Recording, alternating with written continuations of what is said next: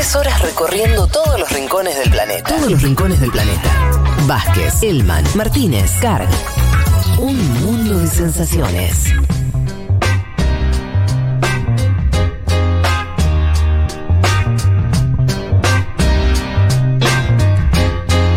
Eh, vamos a meternos en lo que sigue, que tiene que ver con eh, el que de nuevo viejo. Ustedes saben la sección donde tratamos de contar alguna, alguna cuestión que tenga que ver con pensar el mundo hacia adelante en un sentido eh, positivo, ¿no? De mejorar este mundo que tenemos. Veremos si sale en esta en esta oportunidad porque es más o menos difícil lo que, lo que me elegí como, como idea. Por un lado tiene que ver con algo que estamos discutiendo mucho, que tiene que ver con las patentes. Todo el debate alrededor de la liberación de las patentes, si eso sirve o no, cuánto sirve. Eh, aprovecho para decirles que eh, también de este tema, como de otros temas vinculados a la patente, está disponible el nuevo podcast de Futurock, conducido nada más y nada menos que por el eh, prestigiosísimo Ernesto Resnick, el biólogo molecular y biotecnólogo. Algunos lo deben seguir en las redes sociales, otros lo habrán visto en distintos medios de comunicación muy activo en los últimos meses. Está haciendo todos los días PCR de lunes a viernes y eh, en creo que el tercero, en la tercera entrega que salió el jueves, eh, Em, cuarta, si no me equivoco, bueno, habló de ese tema, de la cuestión de las patentes, y muy recomendable escucharlo. ¿Qué les iba a comentar por mi parte? Bueno, obviamente que el debate sobre las patentes se da en medio de una pandemia, esto es medio obvio, pero hay que decirlo, no, es un debate abstracto solamente, o si bien eh, en otras épocas se discutió eh, la pertinencia o no de que haya patentes, bueno, eh, obviamente que en este contexto, ¿sí? discutir si alguien tiene derecho exclusivo sobre un invento o una obra, en tiempos donde eso juega un papel, diría, la supervivencia de la humanidad, bueno, tiene otro color, ¿no es cierto? Para pensar la cuestión, digamos así, pensémoslo, salgamos un segundo del mundo, no piensen en vacunas. Em, seguramente todos nos habremos preguntado si alguna vez, por ejemplo, por qué María Kodama tiene derecho a decidir qué se publica o qué no de la obra de Jorge Luis Borges. ¿Qué virtudes o méritos hizo esta persona para que todos le reconozcamos semejante poder de candado sobre una obra que es parte de la identidad de la lengua española, es fuente de inspiración para millones de, personas que quieren escribir eh, eh, ¿no? o vincularse al mundo de la literatura? Diría que Borges es parte de la identidad nacional. Así y todo, su viuda, María Kodama, tiene el derecho, ¿no? la patente, diríamos, sobre la obra de Borges y decide si se publica tal obra, si no, recibe las regalías, etc. El verdadero autor de la obra, el propio Borges, murió hace 40 años, ¿no? O sea, el que si en algún punto podría adjudicarse algún mérito de haberlo escrito, todo eso, haber sido el, que inventó eso, ya no está hace mucho tiempo entre nosotros, y aún así eh, sobrevive la patente sobre esa obra. No, es algo que pase solamente, obviamente, en el caso de Borges, pasa en general, pero para pensar el problema, ¿no? Eh, lo quería sacar de lo que tenemos todos en la cabeza que tiene que ver con las vacunas. Hoy el mundo entonces se, pregunta, volvamos a la pandemia, si ese derecho a la exclusividad, a decidir si alguien puede o no copiar, usar, comercializar las vacunas contra el coronavirus, tiene que tener un límite en una situación como una pandemia donde ya hay un montón de limitaciones de todo tipo, económicas, sociales, etc. Vamos a algunos datos. Eh, la actualidad de la realidad de las patentes dice que los países deben proteger a los laboratorios que vayan a crear una nueva, una nueva vacuna cuando la crean. Un plazo no menor a 20 años se cubre, ¿sí? Ese laboratorio. No es el plazo máximo, es el mínimo.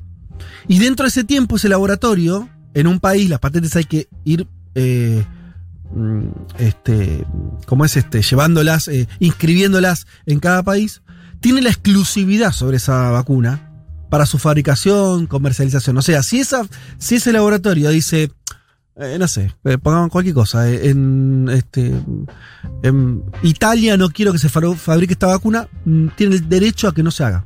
¿Se entiende? O que no quiere que se comercialice. O el valor de comercialización es uno u otro, ¿sí?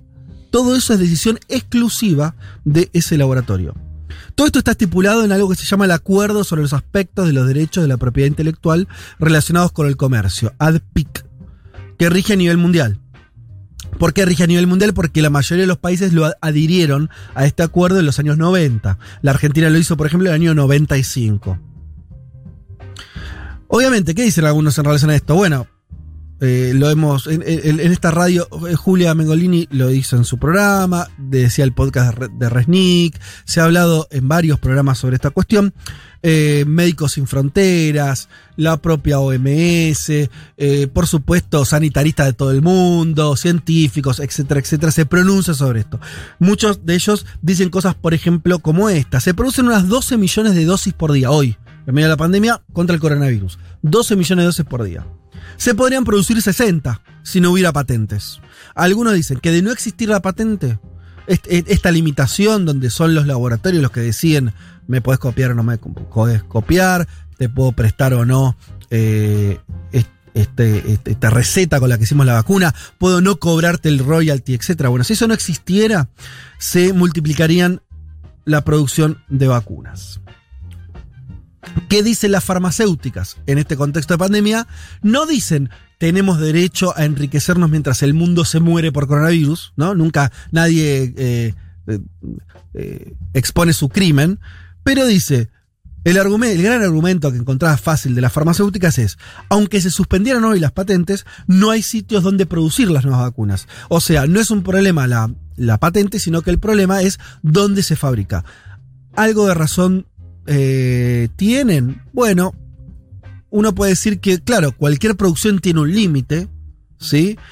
Es verdad que hace un año, o hace, sí, eh, un año, un poquito más, el coronavirus no existía en nuestras vidas, por lo tanto no había ninguna fábrica, ningún laboratorio, ni inventando la vacuna, ni menos produciéndola, y en menos de un año todos los países, todos los gobiernos quieren tener millones de dosis disponibles y escalar esa producción, obviamente que no es fácil, se viene haciendo.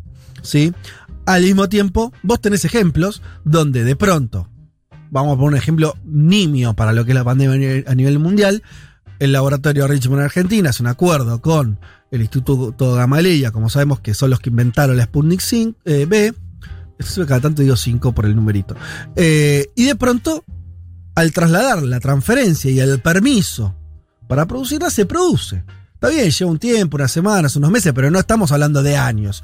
Uno lo que tiende a pensar es que si esto estuviera mucho más desregulado y, hubiera un, eh, un manejo en términos farmacéuticos, en términos de patentes, en términos de comercialización, donde se dijera esto es una cuestión de salud mundial, por lo tanto vamos a poner, eh, vamos a, eh, a eliminar cualquier traba legal, claramente la producción tendería a aumentar es muy difícil saber cuánto, cuánto tiempo llevaría, si es de 12 millones a 60 como dicen acá, o es más o es menos, pero no cabe duda que ayudaría. Les tiro un dato que es bastante impresionante.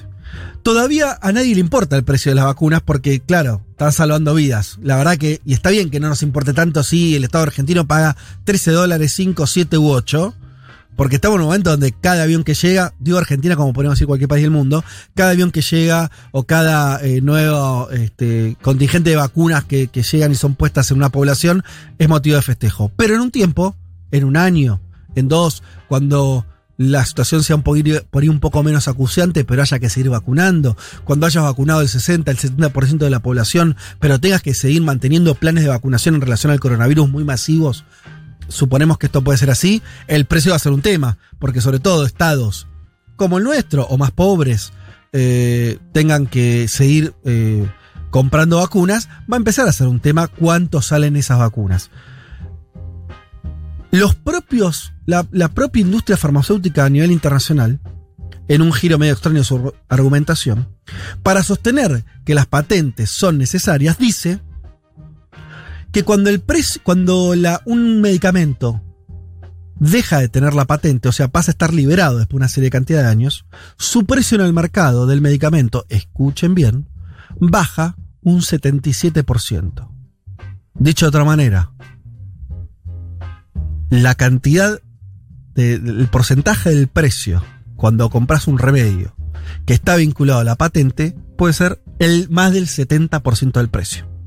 Si compras un medicamento que vale 100 pesos, 70 pesos son, estás pagando de royalty. No digo que esto sea así, eso debe ser un promedio, pero la idea de que baja drásticamente es que obviamente cambia la ecuación económica.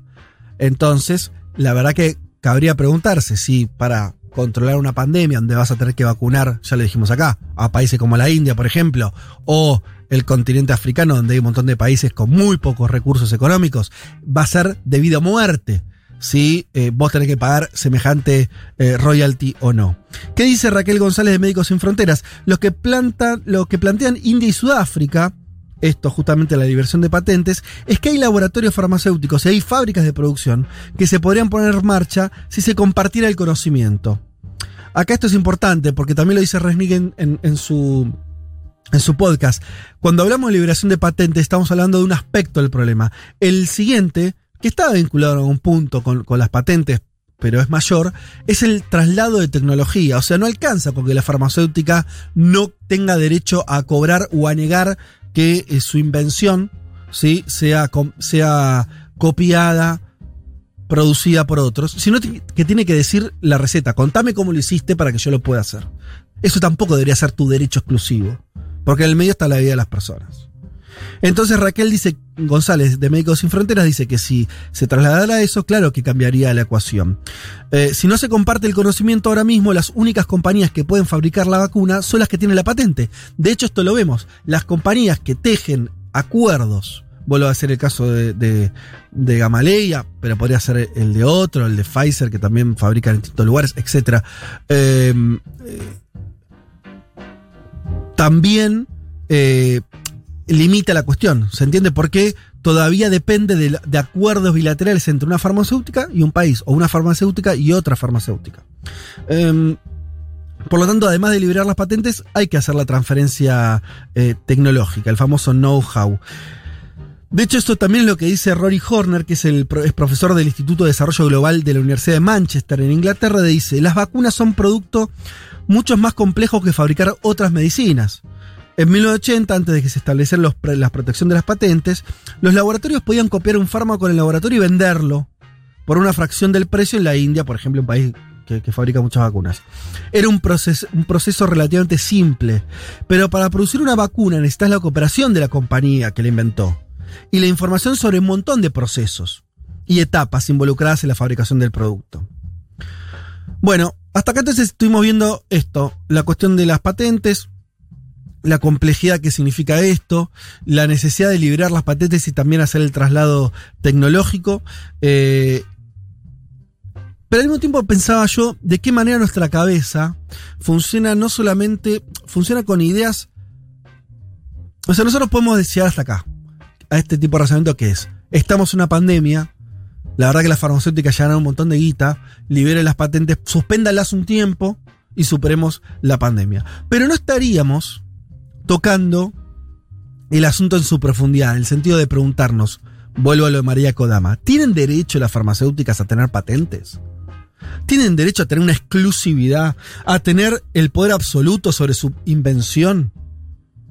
¿A poder fijar el precio que quieran? Y acá me meto con algo medio que puede parecer raro, pero eh, hace un tiempo había leído un libro muy interesante sobre la cuestión de la originalidad y la copia.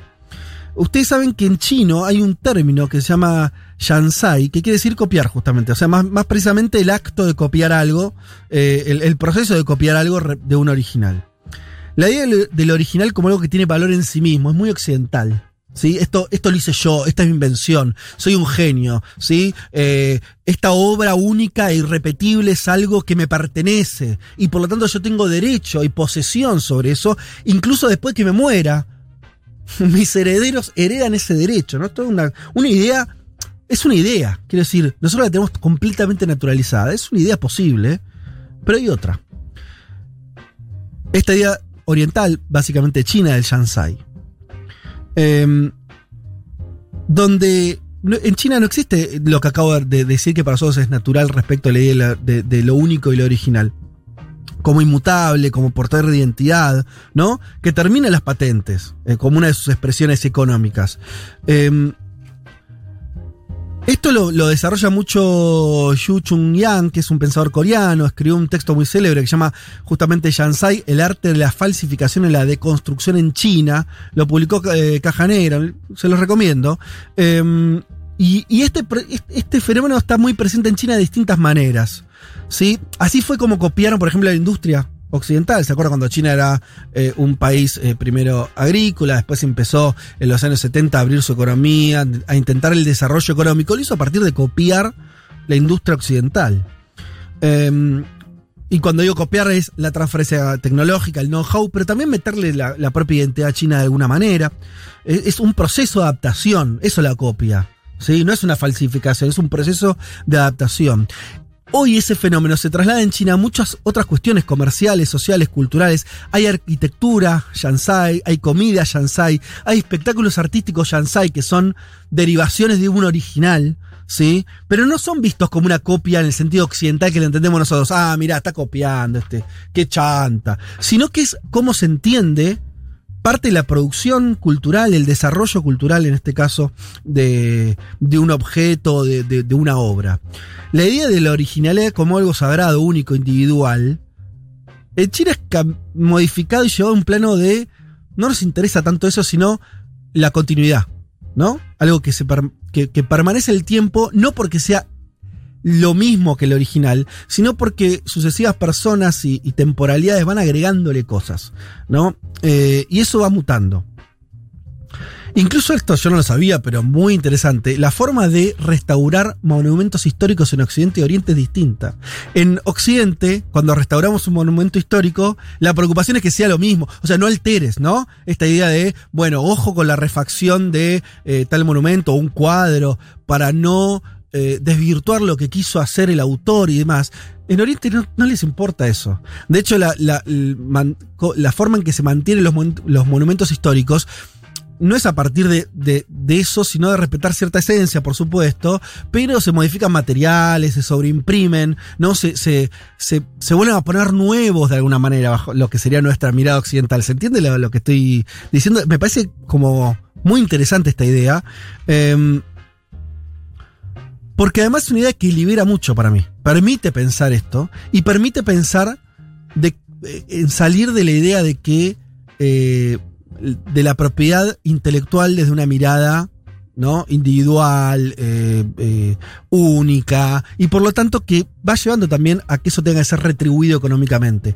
Parece que esta idea china eh, de- del Shansai y, y de, de la copia como algo virtuoso, como algo que, que también implica una serie de derechos más colectivos sobre lo que hacen eh, la- las personas, lo que piensan, lo que inventan, lo que crean, me parece que es bastante más sana y me parece que es una idea bastante nueva en el punto, o por lo menos me parece que sirve para pensar un posible mundo nuevo, porque evidentemente el que tenemos de las patentes, el que tenemos de la, eh, de la, de la idea occidental respecto a la creación, nos trajo a donde nos trajo. Y mirá si no, está bastante claro que en medio de esta pandemia que nos tiene a toda la humanidad eh, asustada, temerosa, enfermándose, muchos muriendo, claramente demostró que no nos lleva a ningún lado. Probaría con, en las próximas décadas, probar con la Shansai.